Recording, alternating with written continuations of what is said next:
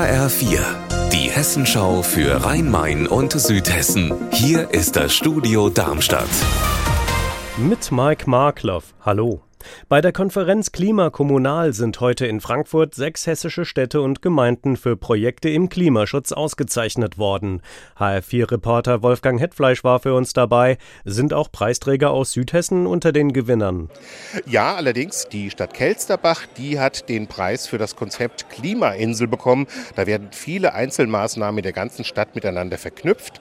Die Stadt Maintal schafft mehr Räume für Bäume mit Pflanzungen und mit Patenschaften. Und Offenbach hat den Preis in der Sonderkategorie Schwammstadt gewonnen für eine Satzung, die dafür sorgt, dass das Wasser aus Niederschlägen besser aufgefangen und genutzt wird. Vor drei Jahren wurde das endgültige Aus der Mainfähre beschlossen, die zuvor zwischen Mülheim im Landkreis Offenbach und Maintal im Main-Kinzig-Kreis gefahren war. Viele Menschen aus der Region mussten seitdem Umwege fahren und ärgern sich deswegen. Jetzt könnte das Thema eine plötzliche Wendung nehmen. Heiko Schneider, worum geht's? Die Mülheimer SPD hat einen Antrag gestellt für die Sitzung der Stadtverordnetenversammlung heute Abend. Die SPD beantragt da, dass die Stadt wieder für eine Fähre sorgt, und zwar eine solarbetriebene Elektrofähre.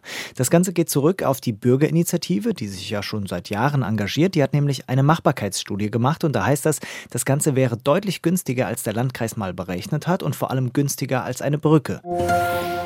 Der Kreis Groß-Gerau steht vor gewaltigen Aufgaben. Er hat ein Finanzloch in Höhe von 23 Millionen Euro. Nicht zuletzt deshalb wurden viele Veranstaltungen gestrichen, die auf freiwilligen Ausgaben beruhen. Fortbildungen, Ferienprogramm und auch das beliebte Volk im Schloss. Heute will der Kreis seine Pläne für das laufende Jahr vorstellen. Silke Sutter, was ist dabei zu erwarten? Landrat Thomas Will und der erste Kreisbeigeordnete Adil Ojan werden wohl hauptsächlich auf das Thema Finanzen eingehen, worauf der Kreis erstmal alles verzichten muss und vielleicht auch, wie der Kreis versuchen wird, das Loch im Etat wieder zu schließen. Außerdem, wie in diesen schwierigen Zeiten der Schulbau trotzdem vorangetrieben werden kann. Unser Wetter in Rhein-Main und Südhessen. Die Sonne wird gelegentlich von ein paar Wolken verdeckt, es bleibt aber trocken. Aktuell sind es 23 Grad in Otzberg-Lengfeld im Kreis Darmstadt-Dieburg. Ihr Wetter und alles, was bei Ihnen passiert, zuverlässig in der Hessenschau für Ihre Region und auf hessenschau.de.